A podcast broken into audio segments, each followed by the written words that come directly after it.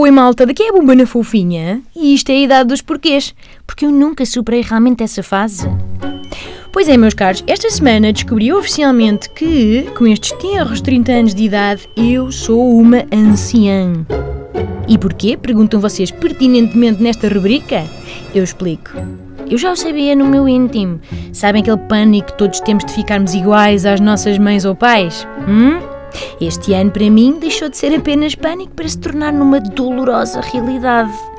Primeiro, caiu-me tudo quando dei por mim com um casaquinho pelas costas, não fosse estar fresquinho. Depois foi quando comecei de repente a classificar eventos sociais com adjetivos de adulto, sabem? Tipo, foi agradável, o restaurante era estupendo, o arroz estava esplêndido e a tarte de lima era magnífica. Que entre nós eu acho que me cresceu mais um cabelo branco depois desta frase. Depois houve a questão do bolo rei. Uma pessoa bem que pode negá-lo, mas chega a uma certa altura da vida que dá por si e puf, afinal já gosta. É esse o verdadeiro ritual de iniciação na vida adulta. Há um antes e um depois do bolo rei. Aliás, é sabido por todos que depois dos 30, a fruta cristalizada parece que exerce um poder coercivo na pessoa. É obrigatório passar a achá-la esplêndida, não é?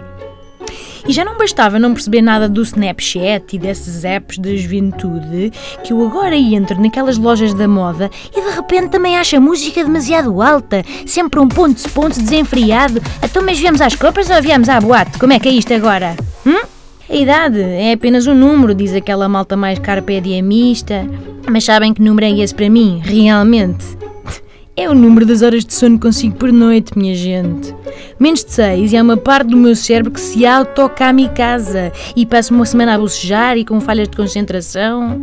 E pronto, como veem, a partir de agora estou apenas à espera que me cresçam chumaços debaixo da pele a qualquer momento. Estou a envelhecer mal, eu, eu apercebi-me disso agora. E, e, e tornou-se fatalmente óbvio quando dei por mim a dizer a alguém nascido depois do ano 2000: Olha que estás tão grande, olha que eu andei contigo ao colo, ainda tu eras assim. E depois com a mão faço aquele gesto a mostrar a altura de uma palmeirinha bebê. Já sabemos onde é que isto vai dar, malta. Isto só para quando formos todas as versões 2.0 dos nossos pais e mães. E aí, boa sorte.